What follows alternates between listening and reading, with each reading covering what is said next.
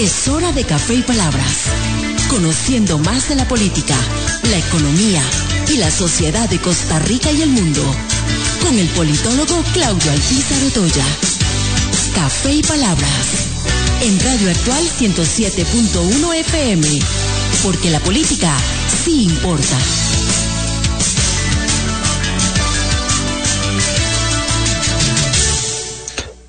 Porque la política sí importa. ¿Qué tal, amigos? Les saluda Claudio Alpizar Toya a través de Radio Actual 107.1 FM, con la ilusión y la fuerza que Dios nos da siempre de poder compartir con ustedes durante una hora temas importantes de la política nacional e internacional, de lunes a viernes, a ser las 9 de la mañana a través de Radio Actual 107.1 FM y también a través del Facebook Live de la emisora Actual FM 107 uno.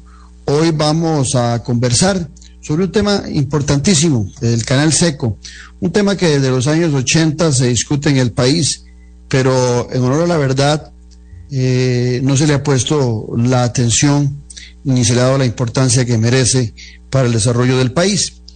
Eh, he invitado a alguien que conoce a detalle el tema, que inclusive alguna vez hizo un artículo extraordinario en la revista Decisiones eh, allá en el 2016, Luis Guillermo Loría Salazar. Luis Guillermo es especialista en temas de infraestructura, tiene un doctorado en ingeniería y es un estudioso y un investigador de los temas más importantes en la infraestructura costarricense. Y en este tema del canal seco, ustedes se darán cuenta eh, el por qué es de lo mejor que podemos tener como invitado para conocer en detalle el tema. Pero antes de hablar con Luis Guillermo Loría Salazar, así pienso. Así pienso, con Claudio Alpizar, en Radio Actual 107.1 FM. Se me preguntaba ayer por unos eh, oyentes eh, vía WhatsApp que qué opinaba del audio de, que se filtró del vicepresidente de la República, Stefan Brunner, donde hace referencia al manejo que se estaba haciendo de los recursos en la campaña electoral de en aquel momento el candidato Rodrigo Chávez Robles, hoy presidente de la República. No hay la menor duda de que el audio como prueba no puede ser utilizado porque se ventiló ilegalmente pero tampoco existe la menor duda de que es del presidente de la República, que fue dirigido al presidente de la República y que es del vicepresidente Stefan Brunner, porque inclusive el presidente de la República, en un video posterior, acepta o da la legitimidad a ese eh, audio que escuchamos. Si usted ha tenido la oportunidad de oír los 21 minutos, yo lo oí en dos ocasiones, lo oí, perdón, en dos ocasiones. Son temas sumamente delicados los que plantea Stefan Brunner, en ese momento tesorero del Partido Progreso Social Democrático. Es eh, un, un guion de cómo se estaba comportando en el manejo de los recursos para la campaña el Partido Progreso Social Democrático. Inclusive eh, la denuncia que hay ante el Tribunal Supremo de Elecciones es sobre cuentas paralelas, estructuras paralelas en el manejo de los recursos. Y en el video, perdón, en el audio, queda claro que sí, efectivamente, esas estructuras paralelas existieron en el caso del Partido Progreso Social Democrático. Es importante que este tema se aclare independientemente del partido que esté involucrado.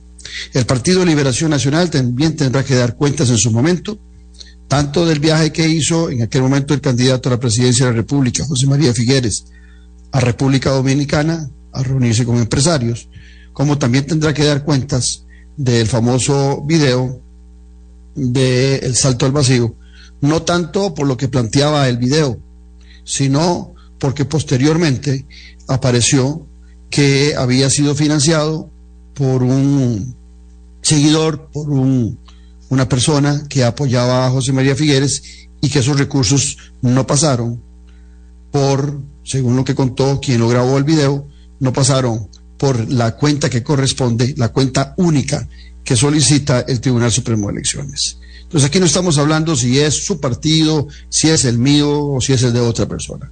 Es el tema de cómo se manejan los recursos y de cómo el Tribunal Supremo de Elecciones tiene que tener claridad en ese manejo, no solamente para saber quiénes son los donantes, porque como ya lo dijimos hace algunos días, cualquier costarricense puede donar la cantidad que quiera a nombre personal, pero no se puede donar dinero por medio de personas jurídicas, algo que inclusive en el audio del vicepresidente Stefan Brunner y eh, en lo que investiga el Tribunal Supremo de Elecciones, eh, aparentemente se dio, porque inclusive en el audio queda claro que el Banco de Costa Rica le cierra la cuenta a el partido Progreso Social Democrático porque tiene dudas de cómo se están manejando los dineros.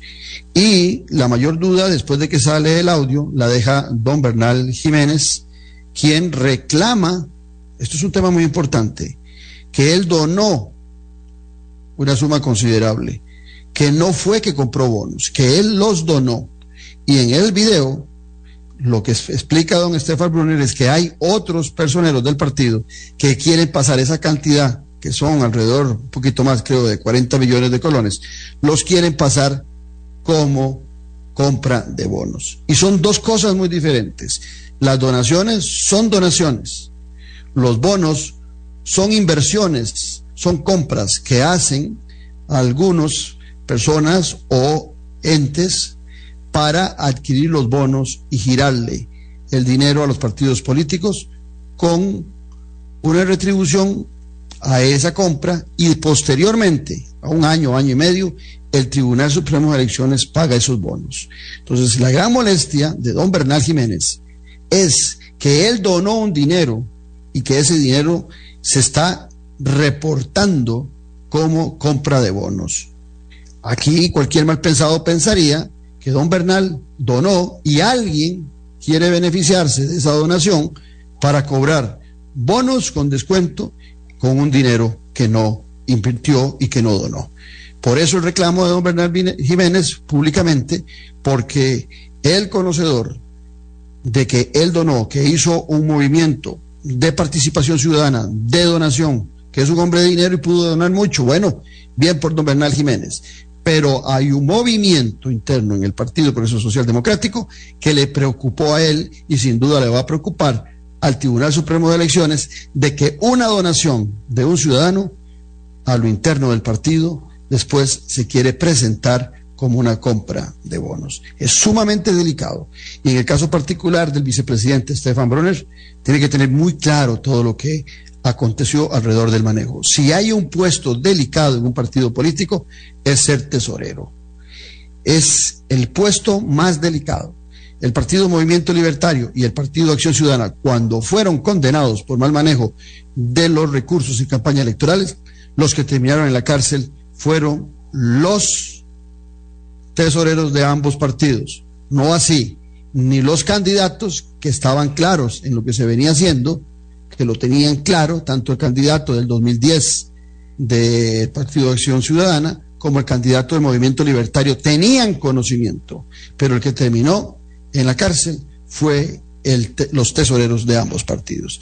Temas delicados en los cuales, sin importar cuál es su partido, cuál es el mío y cuál es el de cualquier oyente, tiene que haber claridad de cómo se manejan estos recursos por salud de la democracia costarricense. Estamos en Café y Palabras porque la política sí importa.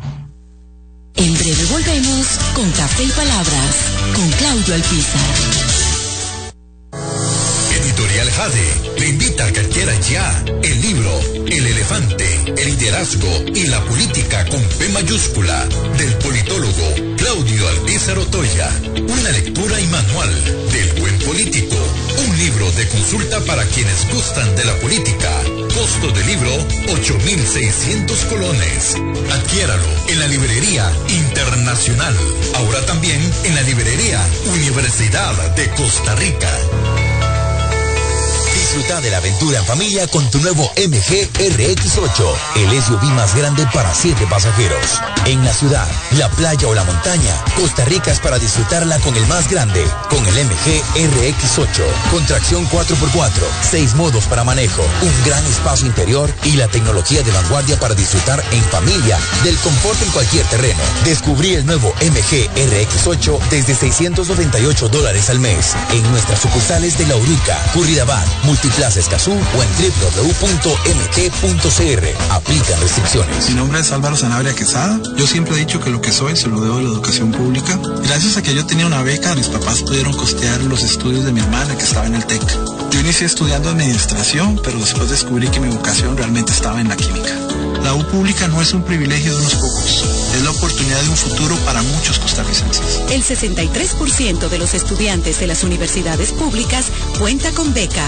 Fortalezcamos la U pública. Sigamos construyendo país. El Chastino Gourmet son la combinación ideal para disfrutar de un excelente menú y poder llevarse a casa esos exquisitos ingredientes de la buena mesa italiana. Te brindamos los sabores de Italia, acompañando excelentes vinos de la campiña europea. Y en el Cestino Gourmet tenés un mercado bien surtido, con finos ingredientes que utilizamos acá para que lleves a casa nuestra sazón y elabores tus platillos a nuestro estilo. El Cestino Gourmet pone a Italia en su mesa y en su casa. Le recordamos también visitarnos en el Centro Comercial El Boulevard, local número 18, Huachipelín de Escazú, 2572-1182. Revista Decisiones, una ventana de conocimiento del acontecer nacional e internacional. Disfrute de artículos de opinión y ensayos de grandes profesionales de nuestro país y de otras latitudes. Para el buen lector y para quienes desean fortalecer su criterio. Búsquenos en revistadecisiones.com. Contáctenos al WhatsApp 2273 1473. Revista Decisiones. La huella en la política. Editorial Jade le invita a que adquiera ya el libro El elefante, el liderazgo y la política con P mayúscula del politólogo Claudio Alpizar Otoya. Una lectura y manual del buen político. Un libro de consulta para quienes gustan de la política. Costo del libro 8,600 colones. Adquiéralo en la librería internacional. Ahora también en la librería Universidad de Costa Rica. Estamos de vuelta en Café y Palabras con el politólogo Claudio Alpizar. Porque la política se importa, acompañados del doctor Ingeniería, especialista en temas de infraestructura, Luis Guillermo Loría Salazar. Una de las personas más estudiadas o más estudiosas en temas de infraestructura y que en vista de las declaraciones tan irresponsables que diera eh, en la Asamblea Legislativa, la señora D'Ambrosio, que era la CEO de una empresa que no recuerdo, en relación al Canal Seco, recordé eh, la importancia no solamente del tema, sino el conocimiento, la expertise, el, estudio que, que ha desarrollado Luis Guillermo Loría Salazar sobre este tema. Y por eso creí oportuno, ya olvidándonos de la mala presentación de la señora en la Asamblea Legislativa, hablar del tema del canal seco. Y por eso está Luis aquí con nosotros. Luis, qué gustazo tenerte aquí en Café y Palabras. Eh, muchas gracias, Claudio. Siempre un gusto estar con vos y en realidad un tema muy apasionante y necesario para el país. Así es. Decía yo, eh, Luis Guillermo, que desde los años 80 eh, en Costa Rica se habla del canal seco. Eh, ahora le han puesto otra palabrilla porque suena mucho más, eh, más in, más de moda, que le llaman el canal verde interoceánico. Eh, en alguna ocasión se le llamó solo canal interoceánico, pero quisiera que le comentaras a nuestros oyentes eh, no solamente las iniciativas, o sea, el, el inicio de, de, la posible proyección de ese proyecto en Costa Rica, sino que también es una idea que pulula en seis o siete naciones en el continente y que a la fecha ninguna la ha concretado. pero te dejo el tema a vos para que arranquemos con esta bonita conversación. Eh, sí, vamos a ver, el, proyecto del Canal Seco en Costa Rica eh, arranca en los años 80 en una época desgraciadamente donde había mucho, una gran depresión económica, ¿verdad? Yo creo que todos lo recordamos, eh, esa época de los 80, que no solo fue crisis en Costa Rica, sino en todo el mundo por los precios del petróleo, en Costa Rica se cae el precio de, del café, ¿verdad? Nos damos cuenta que no podemos seguir dependiendo de una economía basada en la agricultura. Y eh, entonces, claro, los señores que hacen la, el estudio, ahora que había, recuerdo a, don Max Cityfield, que es uno de los íconos de la ingeniería en Costa Rica, fundador de la NAME, en el año 51, ellos en su estudio dicen no es competitivo, no es rentable. Incluso yo tuve muy buena amistad con Don Max y personalmente más de una ocasión me dijo, mira Luis Guillermo, es que el costo de, lo, de pasar un contenedor por Costa Rica nunca va a competir con el canal de Panamá. Eso era otra época. Ahora, debo decir, Claudio, también que el trazado original de un canal seco, y se me olvida el nombre del inglés, me lo dijo un historiador muy famoso de la UCR, Miguel Guzmán Stein, no sé si lo, lo ubicas.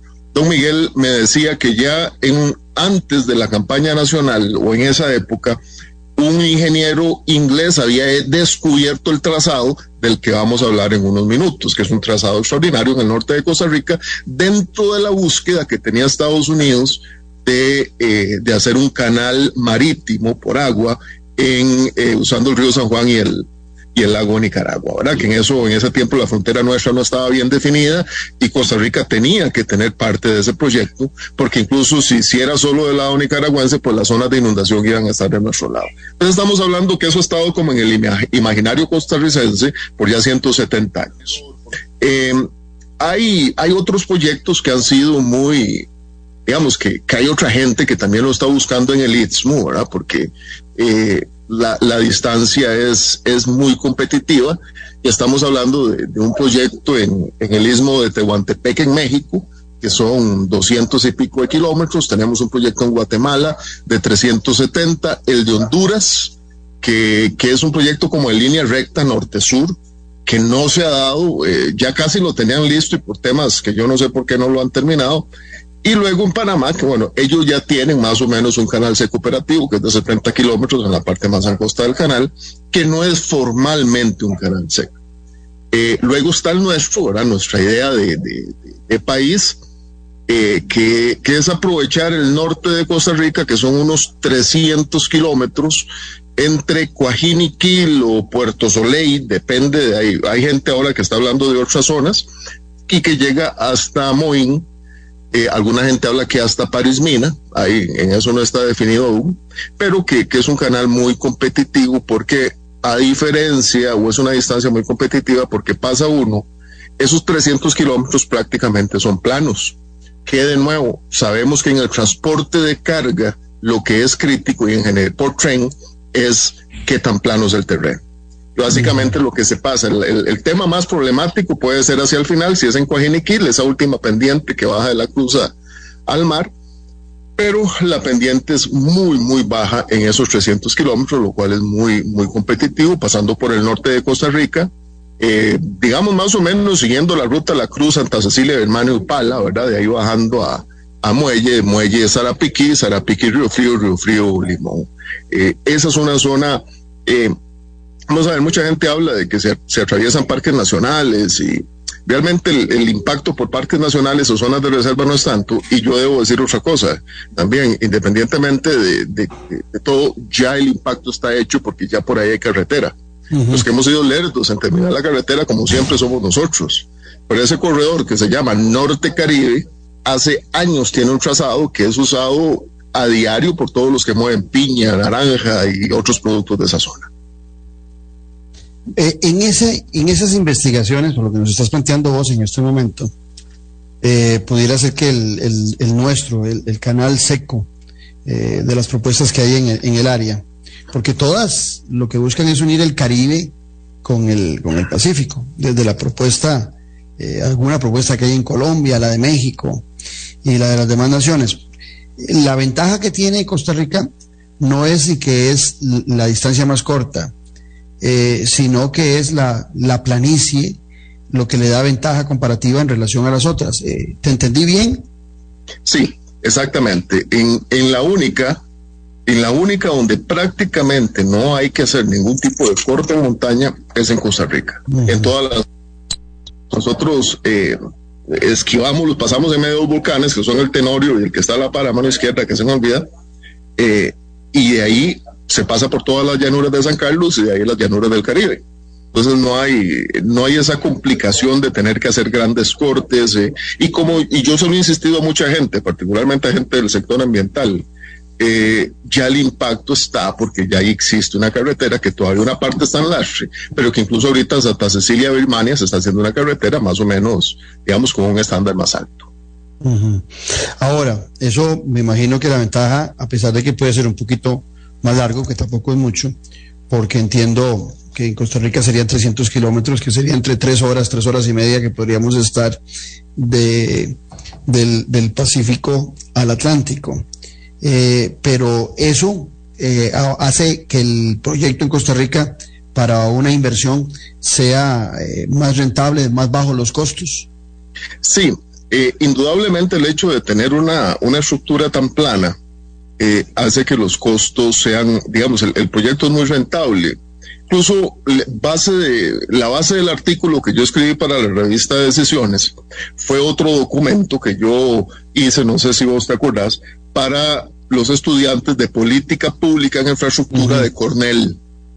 Y ahí había un profesor que es de, muy famoso, que es ingeniero civil, pero en política pública, se llama John Howard Food él me pidió los números, me dice, pasame algunos números por encima. Y él entonces empezó a ver, mira, tenemos tantos contenedores viniendo de China, de Vietnam, de Malasia, de Indonesia, eh, que se economizarían muchas horas o hasta días en espera por el canal de Panamá. Incluso, vamos a ver, ya hay un barco, tal vez la gente no sepa que es un TEU, ¿verdad? TNU es un contenedor eh, estándar de 20 pies, el contenedor que vemos nosotros.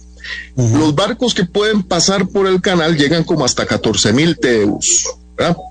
El barco Panamax antiguo era de 8 mil. Cuando ellos amplían su, su canal lo llegan como hasta 14 mil. Y hace poco, no sé si ustedes se dieron cuenta, eh, o te diste cuenta, Claudio, y la gente que nos escucha, que un, pasó un barco muy, muy cercano al tope del canal y casi se queda pegado.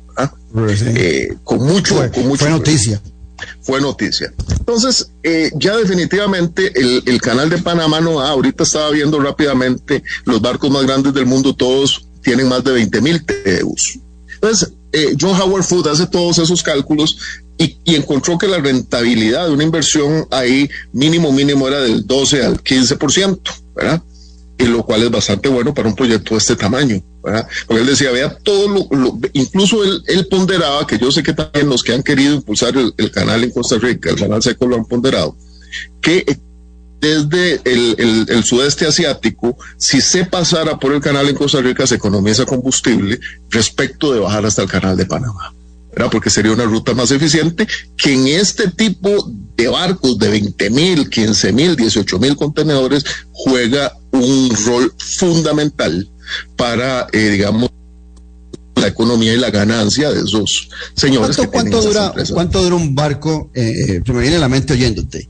Yo te decía que eh, si hiciéramos este canal seco, en el caso de Costa Rica, esos 300 kilómetros, duraríamos alrededor de, de, tres horas, tres horas y media. ¿Cuánto dura un barco de, de entrar al canal y salir al canal?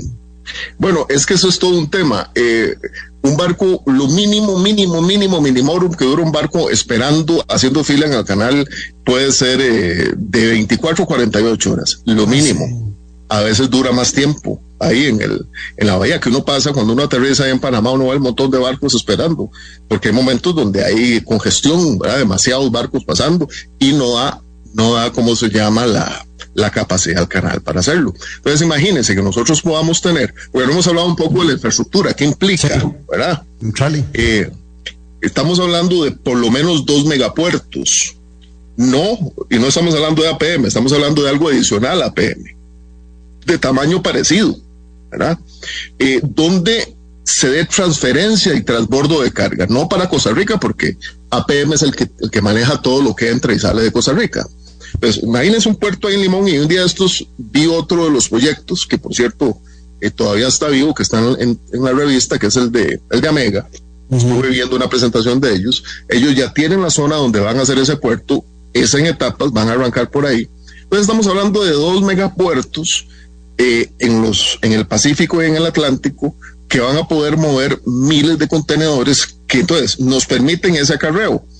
Se estima que por lo menos de cada lado hayan de 8 a 10 eh, grúas de pórtico gigantescas que puedan descargar los barcos muy rápidamente. Entonces estamos hablando de una gran infraestructura. Estamos hablando de dos líneas de tren, ¿verdad? Para que haya flujo en los dos sentidos. Y estamos hablando de una carretera que debiera ser por lo menos de cuatro carriles, dos y dos. Ok, yo creo que eso lo comentamos antes. El tren por sí solo no integra. La carretera se integra, se encadena, ¿verdad?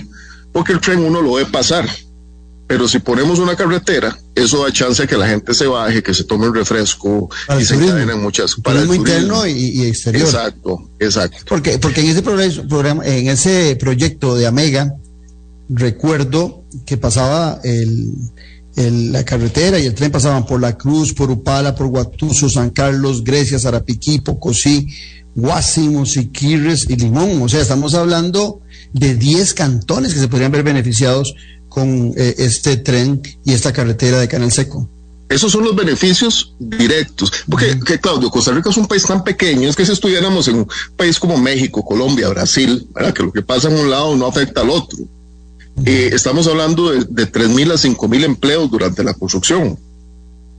O sea, eso es un movimiento de gente, yo imagino gente de San Vito, de Punta Arenas, de, de todo lado moviéndose sea, a trabajar ahí.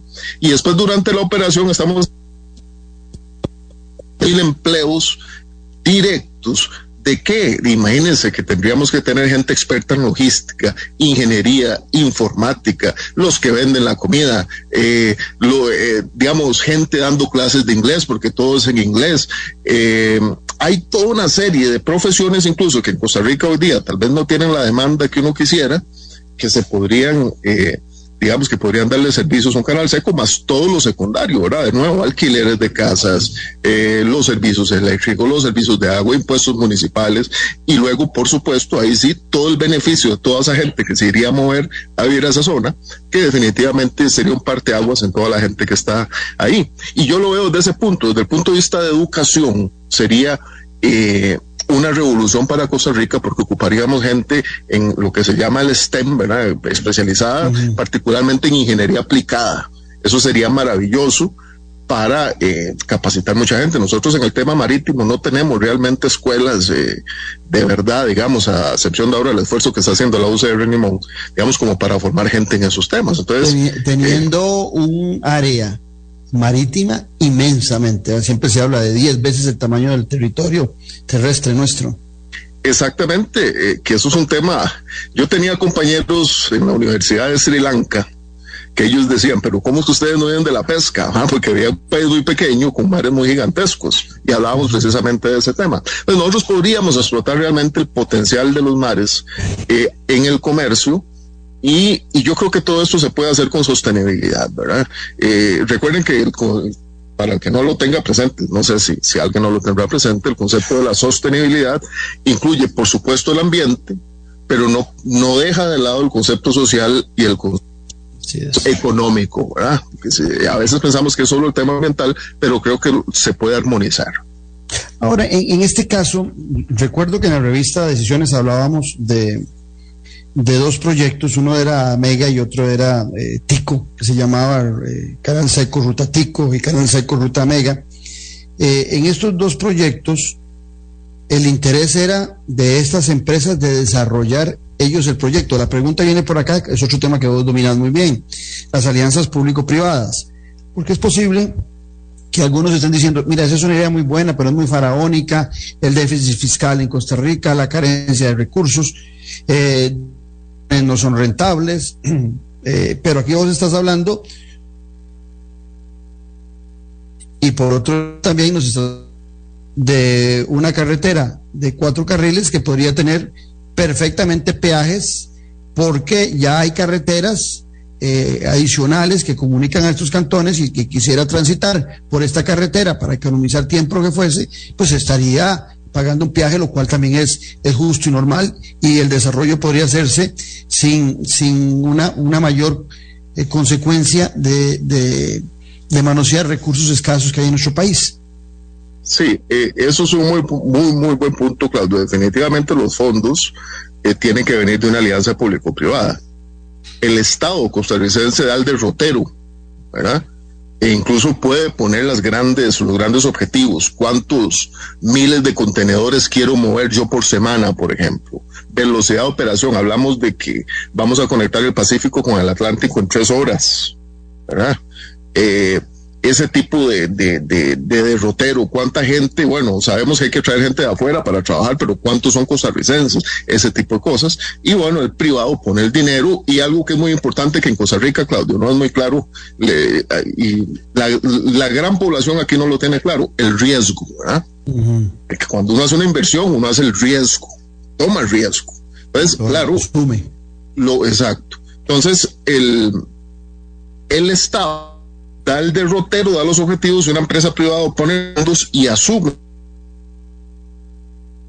que ya sabemos, yo, yo en que puede ser muy rentable y que puede generar, eh, que puede, se puede generar las ganancias y puede generar un gran desarrollo para el país. Yo recuerdo antes de la pandemia que en Europa veían en qué querían, ahora está diferente la cosa, ¿verdad? Con la guerra y con toda la situación financiera pero antes de la pandemia los europeos querían sacar el dinero de los bancos porque no les estaba dejando casi interés. Y un proyecto, digamos, el canal seco, digamos, en, la concepción de, cans, de, de, no, de, de, Amega, debe andar en de 3 a 5 mil millones de dólares máximo, que me parece que es un monstruo el construirlo. Con los dos megapuertos y los, cuatro vías de carretera y la línea férrea. Y el, exacto, y las, y las grúas y todo lo demás, que me parece que es un monto bastante, digamos, bastante asequible para los grandes inversiones internacionales, más si se hacen etapas, que es lo que propone por lo menos Amega, ¿verdad? Que es arrancar con el puerto de intercambio de mercancía en el, en el Atlántico y después generar todo lo otro. Ah, bueno, y hay algo que no he mencionado, Claudio, que interés, que es que se pueda hacer un proyecto. Porque hay mucha gente de Asia que quiere eh, que quiere eh, vender, que quiere petróleo, quiere transportar petróleo y pasarlo a Estados Unidos, pasarlo a Europa, y ese que bonito un poliducto donde vengan esos, el switch ahí nada más. Hasta gas. exacto, hasta gas, que incluso en Costa Rica y en San Carlos. Eh, entonces, eso es otra cosa que se ha venido hablando en los últimos cinco años que puede estar en este canal seco, porque de nuevo no es gran inversión, eh, como es un canal seco, eh, ya va a haber mucha infraestructura, entonces el poliducto no va a necesitar. Te pegó un poquito ahí, Luis Guillermo, cuando estabas diciendo, estamos hablando con Luis Guillermo Loría Salazar, cuando dijiste que el poliducto no iba a necesitar algo, no, no te oímos. No va a necesitar tanta inversión si ya existe el canal seco. Ok. Ahora, Luis Guillermo Loría, doctor en ingeniería y especialista en temas de infraestructura. Eh, un proyecto de esos, eh, en una un cálculo este, meditado, tranquilo, sin sobresaltos, ¿cuánto tiempo puede llevar el desarrollo? Vos decías que la gente esta de Amega que hizo uno de los proyectos, que ofreció uno de los proyectos, planteaba hacer primero eh, un, puerto de descarga y de carga y posteriormente desarrollar esta infraestructura del canal seco. Eh, ¿Cuánto tiempo podría llevar? ¿Es, ¿Es, una estructura de mediano, de muy largo plazo el desarrollo? No, no, podría ser de, vamos a hablar de 5 a 8 años.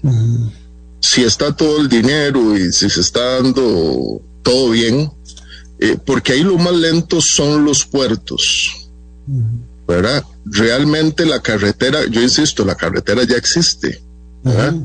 Puede ser que esté en el Lash en muchas partes, pero ya existe, yo la he recorrido personalmente, ¿verdad? Eh, yo, digamos, como mi campo de la infraestructura, a mí me encanta ir a ver proyectos eh, en todo lado. Entonces yo he recorrido ese, ese trazado, no sé, seis, siete veces ahí está. Uno puede recorrer bien todo, desde, la cruz a la derecha, uno sale muy bien.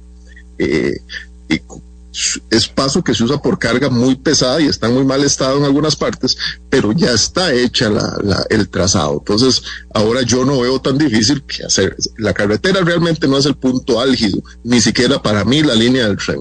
Para mí el punto es hacer los dos megapuertos.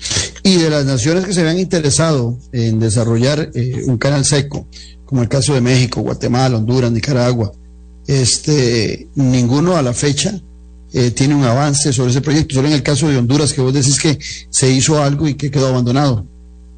Sí, Honduras sí. perdona, te hago la pregunta porque me pongo a pensar en lo que puede representar desarrollar un proyecto de esos y de repente hay dos o tres canales secos. Entonces ya eh, podría ser complicado.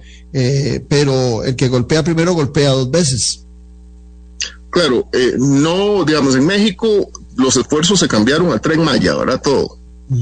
Eh, que es el gran proyecto de, Andrés Manuel López Obrador. Eh, Honduras no sé por qué eh, hicieron una carretera que era parte, ellos no pensaban hacerlo en tren, ellos lo que querían hacer era una carretera norte-sur, pero no, no, no la terminaron. Eh, y El Salvador tampoco ha hecho nada, Guatemala tampoco recientemente. Entonces, eh, todavía hay, hay, chance, hay oportunidad de, de generar un gran proyecto. Que, que, yo creo, Claudio, que a nosotros nos faltan en Costa Rica esos grandes proyectos, esos grandes desafíos eh, como nación, ¿verdad? Así como, como lo fue hacer el, el 880, ¿verdad? donde viene un, un emprendedor, ¿verdad? súper agresivo, como fue Minor Kid, ¿verdad? Y, saca adelante el proyecto.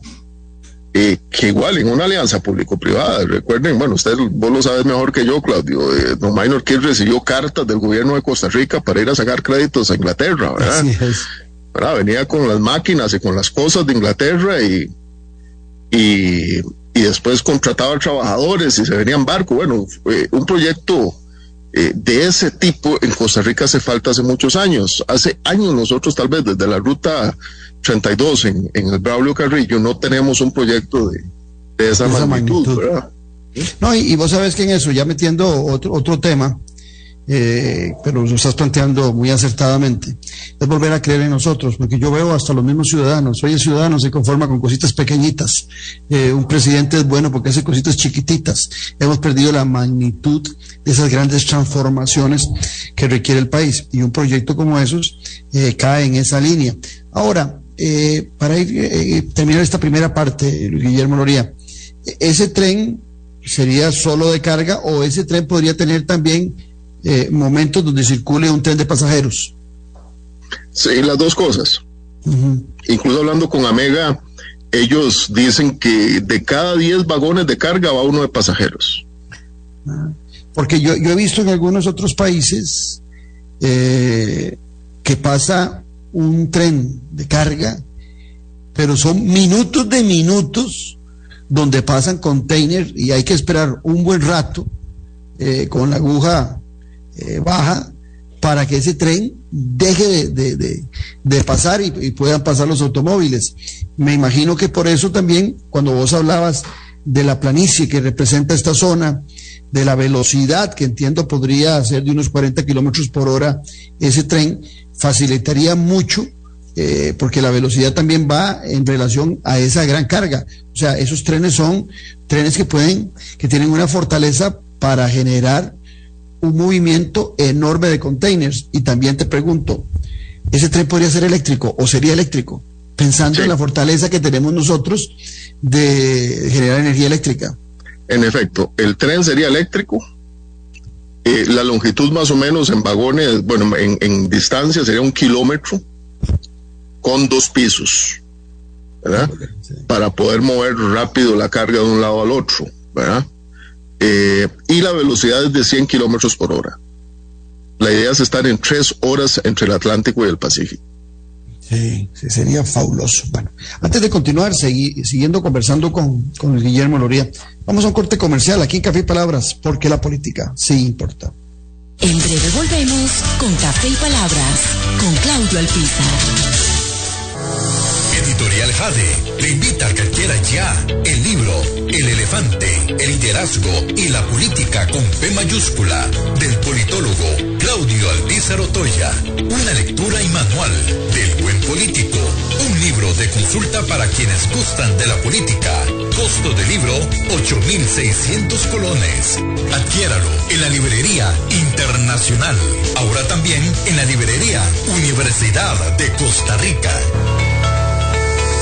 Disfruta de la aventura en familia con tu nuevo MG RX8, el SUV más grande para 7 pasajeros. En la ciudad, la playa o la montaña, Costa Rica es para disfrutarla con el más grande, con el MG RX8, con tracción 4x4, 6 modos para manejo, un gran espacio interior y la tecnología de vanguardia para disfrutar en familia del confort en cualquier terreno. Descubrí el nuevo MG RX8 desde 698 dólares al mes en nuestras sucursales de La Uruca, Curridabat, O en.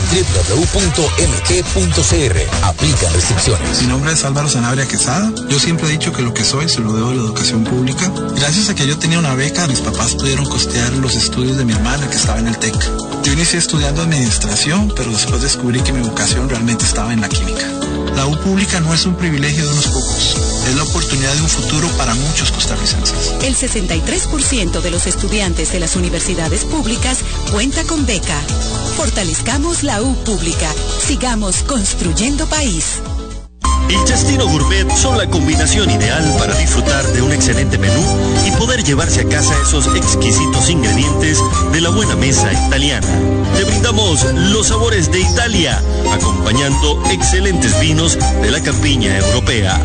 Y en Cestino Gourmet tenés un mercado bien surtido, con finos ingredientes que utilizamos acá para que lleves a casa nuestra sazón y elabores tus platillos a nuestro estilo. El Cestino Gourmet ponen a Italia en su mesa y en su casa. Y recordamos también visitarnos en el Centro Comercial El Boulevard, local número 18, Huachipelín de Escazú, 2572-1182.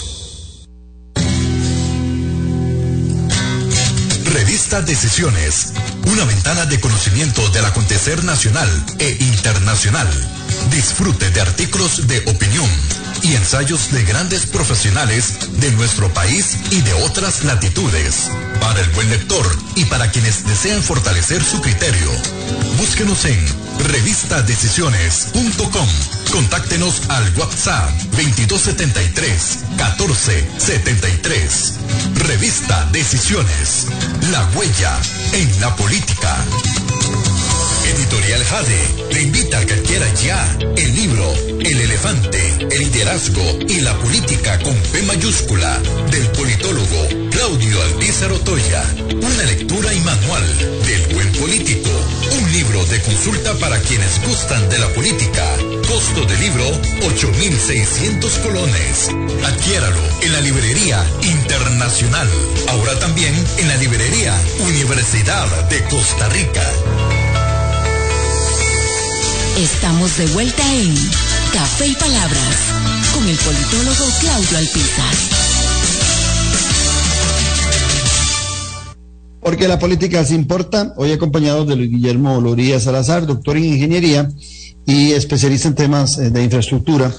Y en vista de que en los últimos días hemos estado oyendo, no en positivo, sino en negativo, eh, cosas en relación al canal seco quise aprovechar la oportunidad del conocimiento de Luis Guillermo para hablar de la importancia que tiene el canal seco para el desarrollo de nuestro país y que ojalá el actual eh, gobierno le ponga atención a un proyecto que, como bien lo decía Luis Guillermo Loría, es de una magnitud eh, enorme para dejar de estar pensando en cositas pequeñitas, porque no solamente el problema de las cositas pequeñitas no solamente es que los políticos venden cositas pequeñitas, sino que ya el ciudadano compra cositas pequeñitas.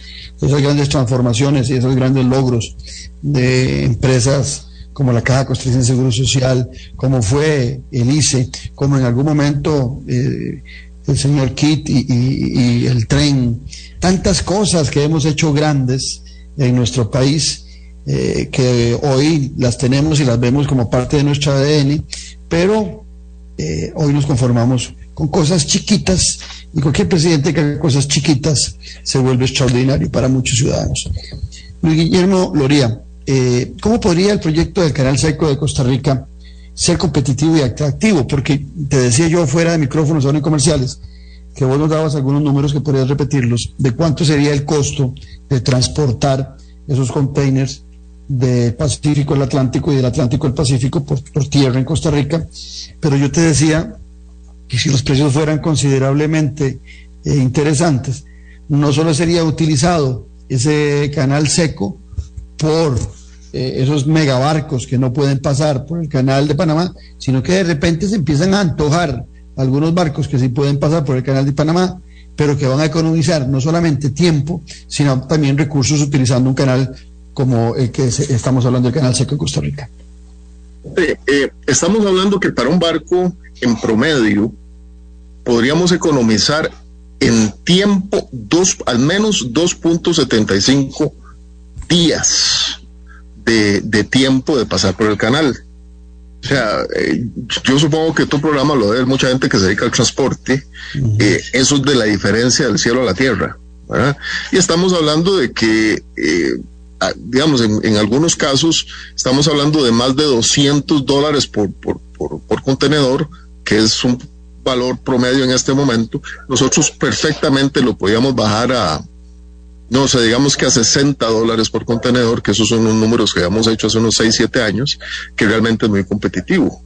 Y luego, por supuesto, como decíamos, el tiempo de viaje. Usted sabe que usted viene con un megawatt, 20 mil contenedores, lo pone de un lado y usted sabe que después de un día o más, eh, un poquito más, puede tener la carga del otro lado ya montándose en otro barco, ¿verdad?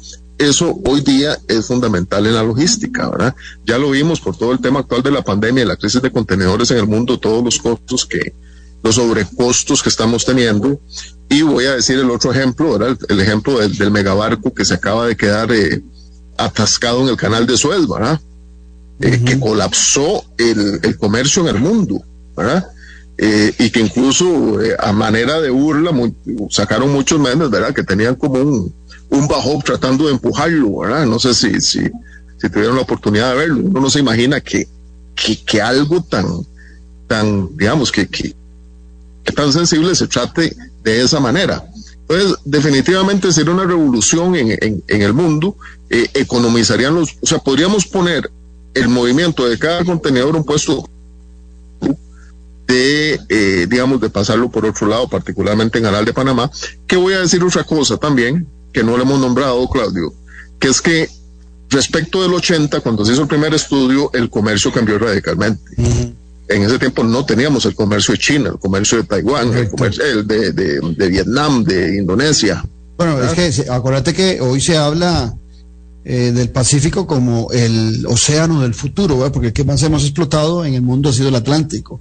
Exacto. y hoy cuando se habla de cosas como la Alianza del Pacífico y otros temas, mucho tiene que ver con esa inmensidad de, ese océano que es el más grande, que cuando uno coge un globo terráqueo y lo, te lo pones de frente, no, no ves, no ves tierra, solo ves mar, porque es inmensamente grande. Y ahí están las grandes eh, potencias económicas emergentes en el mundo, como bien lo planteabas vos. Y cuando se planteaban aquellos tiempos de los 50, de los 60, hasta de los 70, eh, había una rivalidad ideológica entre China y los Estados Unidos que hoy no existe eh, en el plano comercial, sino que más bien hay un gran intercambio entre ambos. Exacto, entonces eso es el principal elemento disparador que tenemos. Realmente el canal de Panamá no abasto con todo lo que, lo que tiene, eh, el comercio sigue creciendo y nosotros podríamos tener una alternativa eh, muy competitiva en lo económico, muy competitiva en tiempos de viaje y también alterna, ¿verdad? que realmente el canal no es una amenaza para este proyecto. Sí los otros canales secos, que si no nos movemos va a ser una lástima que no aprovechemos nuestras condiciones naturales únicas para que se dé un proyecto de esta manera. Ahora, Luis Guillermo, en el tema del empleo, eh, en el tema del empleo, vos hablabas de una gran cantidad de empleos durante la fase de construcción. Eh, nos decías que podían llegar hasta cinco mil empleos y que sería una construcción que podría llevar eh, alrededor de ocho años, pero posteriormente su construcción eh, viene, viene una generación de empleos fijos que se van a requerir para la operación del canal seco y también la generación de encadenamientos en muchos de estos 10 cantones, y pensando en el proyecto de Amega, eh, que se verían beneficiados por esa circulación de automóviles, del tren, de mercancías, de empresarios en las zonas. Sí, definitivamente eh, lo que hablábamos, por ejemplo, hay una frase, ¿verdad?, que acuñó el amigo Beto Cortés hace algunos años hablando de este tema, precisamente en un foro que organicé yo en el ANAME cuando estaba ya de este tema. Decía, usted podría, podríamos vender a Costa Rica como el bueno, que todavía se puede hacer, pero se puede hacer en, eh, digamos, en, en, muy pocas horas. Ayuna en el Atlántico, almuerza en un volcán y cena en el Pacífico. ¿verdad? Eso nos daría una ventaja tremenda en el tema de, de, turismo, ¿verdad? Eh, muy único, muy, muy único, particularmente por un elemento adicional que no tiene Panamá, que son los volcanes, ¿verdad? Entonces usted puede pasar entre los, entre los dos océanos y llegar al, a pasar selva, pasar volcanes, eso es una ventaja tremenda. Y como decía, eh, definitivamente se encadenan muchas cosas, el sector turismo, el sector educativo, eh, porque tendríamos que tener gente, todas esas que tener gente que hable por lo menos inglés como un segundo idioma, dominarlo a la perfección, más muchas otras gentes en, en todos los campos de, de la venta de servicios, supermercados, eh, producción de alimento, todo el tema eléctrico, etcétera, ¿verdad? Que eso definitivamente son encadenamientos que, que van a llegar, desde la gente que tiene una soda hasta empresas de seguridad, empresas de limpieza, eh, pienso ahora que lo hablábamos de educación privada, ¿verdad? De eh, todo ese tipo de cosas. Guillermo, eh, en el transporte de los containers, ahora se, habla de TU, ¿verdad? TEU, en el proyecto de Amega y, en el de Tico también había una referencia del transporte, pero en el de Amega decía que 2 millones de TU por año. Eh, eso, eso es una cantidad, vos que conoces del tema, mediana, grande, muy pequeña, este, y económicamente, ¿cuánto podría representar eh, el, transportar esos 2 millones de TU durante un año? Bueno, eh, son, estamos hablando de, digamos, eso es una cantidad inicial media, no es una cantidad gigantesca.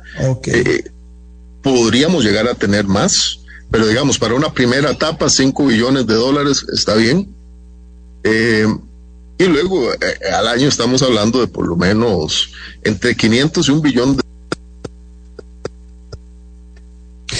Y, me imagino que en eso, en ese costo de, operación de traslado de los TU, eh, va por supuesto la utilidad de la empresa y por cada TU eh, hay un, qué sé yo, un dólar, dos dólares, cinco dólares que ingresan al Estado costarricense. ¿Cómo, funciona normalmente ese tipo de transporte?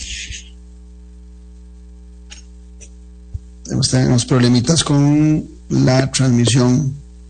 Se te pegó un poquito, Guillermo. Habla a ver. Tenemos problemas de internet. Vamos a ver si logramos restablecer la comunicación con Luis Guillermo, que se nos quedó muy lento. Ahí lo tenemos, pero está muy lento el, internet. Eh, Luis, ¿me estás oyendo bien ahí? Sí, perdimos la comunicación con Luis en, este importantísimo eh, conversación, interesantísima conversación que veníamos desarrollando. Eh, mientras logro, apenas Luis eh, se, logre conectar, les recuerdo que eh, la idea que se ha manejado es un canal seco de 300 kilómetros en Costa Rica, desde el Caribe hasta el Pacífico, con dos megapuertos para descarga en cada una de las, de las zonas. se habla que en el Pacífico podría estar ese megapuerto en Coajiniquil, y casi llegando a frontera con Nicaragua, casi pegando, y en el agua Caribe entre Parismina o Moín podría estar ese megapuerto. Eh, el transporte sería alrededor de 2 millones de containers de TU, como se habla en términos este, profesionales, que estarían generando una, un gran potencial para el beneficio de eh, la economía costarricense. Y también nos decía Luis Guillermo que este tipo de eh, obra se puede trabajar perfectamente con eh, una alianza pública-privada donde el Estado pues define sus intereses y de acuerdo a esa definición de intereses pues también las empresas pues hacen su oferta. les recuerdo que esto no es un tema novedoso, se viene hablando de, del canal seco desde los años 80, cuando antes inclusive de los años 80, pero eh, hoy en día, por lo que representa el comercio en Asia y en el Pacífico, pues tiene todavía mucho más vigencia. Luis Guillermo, nos van a quedar un, minuto, un minuto y medio. Eh, lograste lo incorporarte, entonces no sé si querés hacer un, un cierre en el tema tan interesante que nos planteabas hoy del canal seco. No, seguimos con los problemas de Luis Guillermo. Bueno, se nos fue el tiempo, agradecerle a, Luis Guillermo la excelsa. Y... ah, sí, dale, no, no, dale. Por lo menos para que te despidas. No, agradecerte por el tiempo y que ojalá realmente el gobierno del Estado costarricense pueda asumir el proyecto con la seriedad que merece y eh, que no tengamos miedo de enfrentar este tipo de retos que yo sé que, en el pasado lo hemos hecho y que lo podemos hacer, en esta manera en, esta en esta época de nuevo es un proyecto que podría transformar la realidad de Costa Rica eh, para siempre si lo hacemos bien muchas gracias a Luis Guillermo y a ustedes. Si usted quiere ampliar, si quiere tener un, documento para ver estos y más detalles de lo que conversamos con Luis Guillermo, en el 2016, eh, eh, en mi revista Decisiones, la, que, la cual hoy es digital, la cual usted puede accesar en revistadecisiones.com, busca eh, la publicación número 2 del 2016 y ahí encontrará un interesantísimo artículo titulado El Canal Seco de Costa Rica eh, desafíos y posibles impactos de Luis Guillermo Loría Salazar. Se los recomiendo para que amplíen y fortalezcan eh, muchas de las cosas que Luis Guillermo el día de hoy nos ha planteado. Gracias a Luis Guillermo Loría Salazar, doctor en ingeniería, especialista en temas de infraestructura, por haber participado en Café y Palabras y sobre todo por habernos acompañado. Los esperamos mañana al las 9, aquí donde la política sí importa. Esto fue Café y Palabras porque la política sí importa. Con el politólogo Claudio Alpizar Otoya. Escuche Café y Palabras de lunes a viernes a las 9 de la mañana por actual 107.1 FM. Café y Palabras.